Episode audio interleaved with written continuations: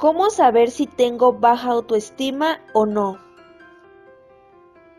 Se conocen características definidas para conocer si una persona posee una buena o mala percepción de sí misma.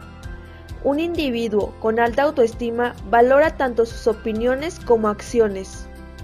Por tanto, las defenderá o no se entristecerá por un revés ocasional. Un individuo con alta valoración personal reconoce sus cualidades y es capaz de empezar relaciones positivas con otros. Cosi considera que las causas de una baja autoestima se encuentran en la niñez. Para ella, todo empieza cuando el niño no es valorado. Hay quienes se sienten menos por razones intelectuales, físicas y hasta económicas. Durante la adolescencia, hechos como una ruptura amorosa o tener pocos amigos son bolas de nieve que se acumulan y afectan el bienestar. Esta mirada distorsionada de nosotros forja las actitudes hacia uno mismo y también hacia los demás.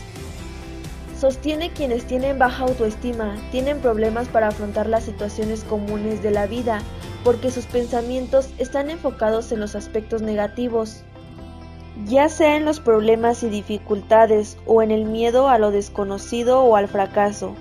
Y dado que no saben qué es lo más importante para ellos, no tienen claras sus emociones o pensamientos, tienen problemas para comunicarse. Ven a las situaciones diarias como un problema e incluso justifican sus sentimientos de malestar insistiendo en los aspectos negativos de su entorno. Además, según autores como Morak y Burton, las personas con baja autoestima tienen frecuentes reacciones de ira y u honestidad.